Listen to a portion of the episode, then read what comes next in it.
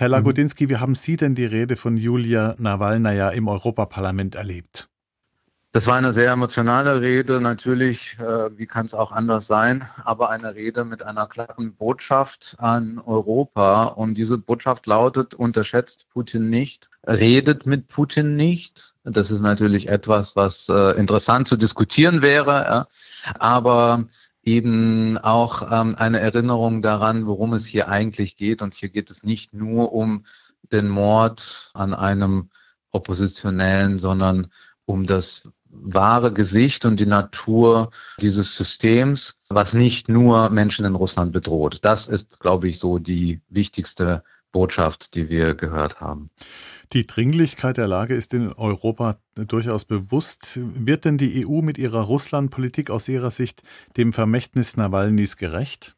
Ich glaube schon. Wir müssen natürlich auch uns vergegenwärtigen, dass äh, gerade wir im Europäischen Parlament, aber auch die europäischen Institutionen insgesamt nicht so viel Raum für Manöver haben, wenn es um interne Entwicklungen in einem anderen Land geht. In Russland genauso wie in anderen Ländern.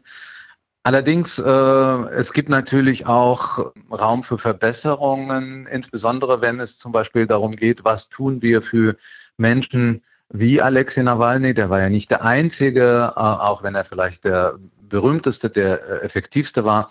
Aber es gibt Menschen wie Wladimir Karamursa, äh, der im Gefängnis sitzt und viele anderen. Die Liste ist wirklich sehr, sehr lang. Wie können wir denen helfen und wie können wir denjenigen helfen, die zu uns kommen oder kommen müssen, weil äh, ihnen äh, zu Hause Gefängnis oder sogar Tod droht. Da, glaube ich, können wir als Europäische Union noch ein bisschen nachlegen. Es ist noch nicht bei uns mh, internalisiert, noch nicht durchgedrungen, dass das die eigentliche Hoffnung ist für eine normale Zukunft mit Russland. Und dementsprechend müssen wir diese Menschen auch unterstützen. Wenn Sie sagen normale Zukunft mit Russland, schließt das denn auch ein, einen Dialog mit Russland irgendwann wieder ein?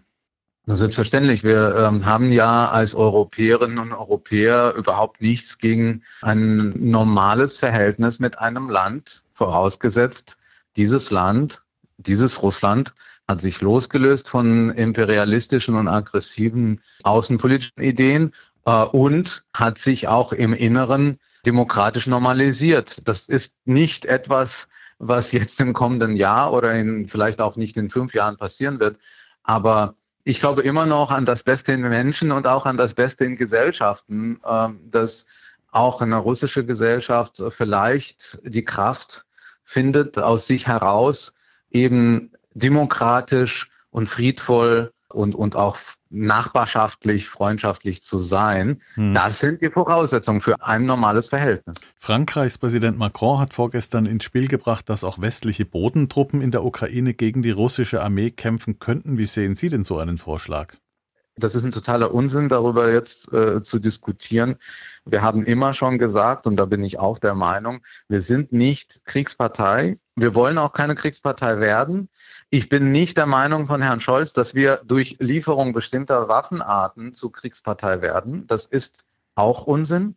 Aber wir planen nicht, wir werden auch nicht darum gebeten, dass wir Bodentruppen in die Ukraine schicken. Das ist überhaupt nicht aktuell und darüber soll man auch nicht schwadronieren, weil wir haben es ja gesehen, die russische Propaganda und die russische Seite nimmt es sehr dankbar auf und spielt dann den Ball zurück, dadurch, dass sie sagen, wenn das passiert, dann gibt es den Dritten Weltkrieg. Das ist überhaupt nicht im Sinne der jetzigen Debatten. Jetzt geht es darum, Ukraine mit Waffen, aber auch finanziell und auch diplomatisch stark zu unterstützen. Und das ist ein ganz anderes Kapitel als das Kapitel, was Herr Macron versuchte, jetzt rhetorisch aufzuschlagen.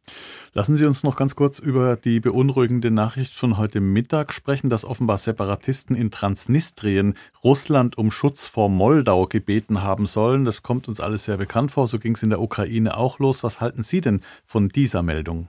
Ich glaube, da werden wir nervös gemacht. Das ist ein Spiel, was Russland immer wieder spielt. Das müssen wir ernst nehmen, geostrategisch und von den Truppen heraus kann ich mir nicht vorstellen, dass Russland zurzeit aus sich heraus imstande wäre, hier mit seinen Truppen über Odessa bis nach Transnistrien vorzudringen. Allerdings ist das etwas, wovor wir immer schon gewarnt haben und weswegen wir auch sagen, Ukraine muss unterstützt werden, damit wir eben die Ausbreitung dieser Ambitionen jetzt schon unterbinden. Es gibt eben eine reale Gefahr, gerade in den Ländern, die nicht in der NATO sind, Moldova, Georgien, vielleicht auch in anderen Ländern, äh, eben diese subkutane, diese hybride Kriegsführung von Russland noch zu erleben. Und gerade deswegen muss unser Fokus Ukraine bleiben.